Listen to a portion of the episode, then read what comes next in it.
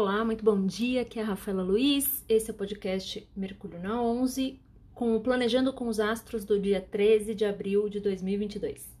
Hoje a lua segue em Virgem, logo pela manhã, até mais ou menos umas 11, meio-dia, né? Um pouco antes do meio-dia, na verdade, continua aquele trígono entre Mercúrio lá em Touro e a lua em Virgem, o que é muito bom para o raciocínio, o que é muito bom para a escrita, o que é muito bom para minuciosamente olhar coisas que exigem análise, que exigem atenção.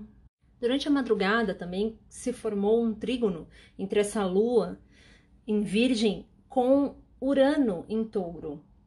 E esse esse trígono vai seguir aí ao longo do dia, né, como Urano fica parado praticamente no mesmo lugar, no mesmo grau, ao longo de todo o dia, a Lua vai seguir ainda em trígono com ele, que traz é, para o nosso emocional a possibilidade de ver as coisas sob um novo ponto de vista, né, considerando os atributos de Urano e da Lua, novas possibilidades práticas, né, de, de você ter outros pontos de vistas, rever a forma como você reage às coisas, porque a Lua ela também fala muito da nossa reatividade.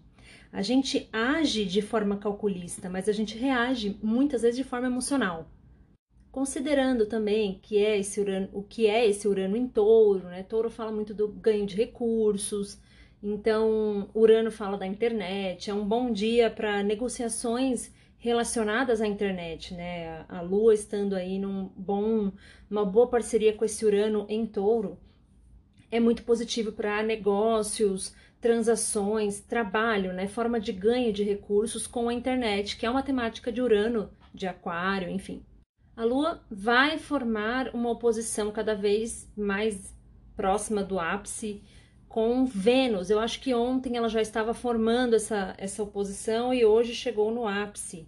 Né? Até porque a, na madrugada de amanhã a Lua já vai ter até inclusive saído de Virgem e entrada em Libra. Mas todas as dicas que eu dei no áudio de ontem, então atenção com relação a uma certa cegueira, porque peixes também fala muito do, daquilo que a gente nega, né? E Vênus está em peixes. Não é o caso da Lua, mas enfim, essa briga de cabo de guerra entre essa Vênus e a Lua pode ser uma Vênus um pouco fantasiosa, uma Vênus que está negando alguns assuntos que pertencem a ela. Então, com relação aos seus valores pessoais, a, até mesmo as questões do amor, da beleza, né, que também são de Vênus. Então, é, esses conflitos podem surgir aí ao longo do dia.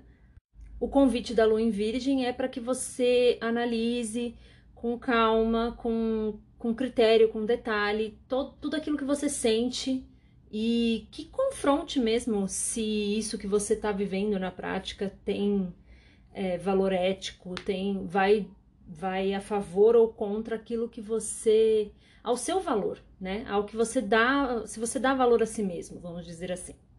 E a partir aí por volta das 15 horas, né, duas, três da tarde, a Lua entra em oposição direta com aquela mega conjunção que está tendo em Peixes, né? Júpiter e Netuno agora já no grau 24, não mais no grauzinho exato, é, no minuto exato, né, na posição mais próxima, eles já começam a dissolver, mas ainda vai seguir por uns dias, tá? Elas são, são dois planetas lentos, então ainda, ela ainda vai ter muita força por alguns dias. Mas enfim, a Lua vai se opor a eles. Então esse acho que é um momento. A Lua ela tem essa característica de rodar muito rápido, então quando ela vai formando aspectos com os planetas, porque ela dá a volta muito rápido, ela vai meio que disparando eventos, ela vai reativando a energia desses planetas, né? Essa conjunção tá super ativa, porque afinal de contas o grau exato, o ápice do ápice dela foi ontem, então ela tá super ativa energeticamente. Mas essa oposição com a Lua é quase a, a Lua virginiana batendo assim, falando: Ei, pessoal, olha aqui, é, não existe só peixes, não, tá? O mundo não é da fantasia, não vamos negar a, a, realidade, as sombras, aquilo que precisa ser feito, né? Virgem parece que puxa um pouquinho essa energia da conjunção pisciana para baixo no sentido de aterrar, né? Mas é um aspecto tenso, tá? Assim, a oposição É, ela é sempre tensa. Eu tava, ia falar que a conjunção é neutra, mas a conjunção é. Eu tô falando da oposição agora, já tô até enrolada, ó.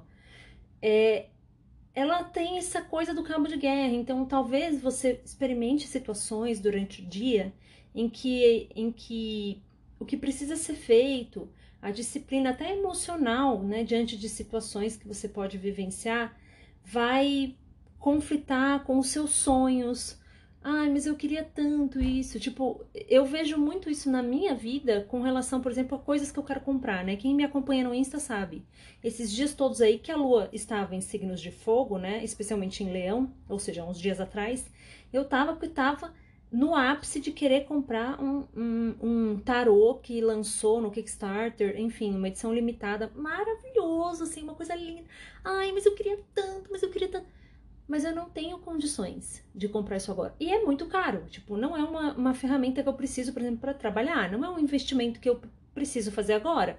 Então, a questão do sonho, do desejo, da, da coisa bonitinha com essa lua, né, que bate no emocional, te traz até um pezinho na consciência, tipo, não faça essa besteira, porque quando você tiver que pagar isso, você vai se arrepender, sabe? Então, esse, essa oposição, ela me faz pensar muito nisso, assim, em decisões baseadas no emocional, porque estamos falando da lua, que muitas vezes a gente quer negar a realidade dos fatos, sabe? Enfim, essa conjunção ela vai noite adentro, e então a partir dali das duas, três da tarde até o fim do dia, fiquemos espertos.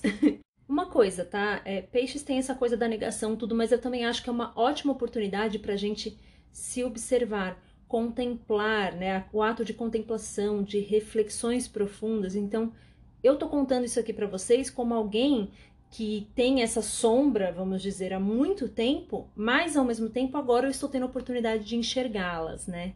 De, de, detectar e rastrear esse tipo de comportamento em mim mesma. Então também é uma boa oportunidade para isso, tá? O Sol continua formando os aspectos que ele já vem formando há alguns dias, né?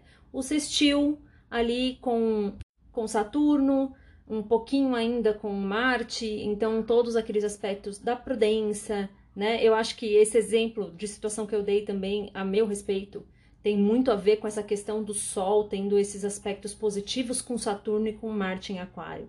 Em ser ponderado, em ter disciplina na, nos teus projetos de longo prazo, né? Tipo, eu não quero gastar dinheiro com isso agora, mas ai, mas é, mas é um negócio limitado que eu não vou conseguir comprar depois. Mano, bata a cabeça naquilo que você tem lá na frente, é o escalador da montanha, né? O, o tal do Saturno, enfim. Então, esses aspectos continuam, né?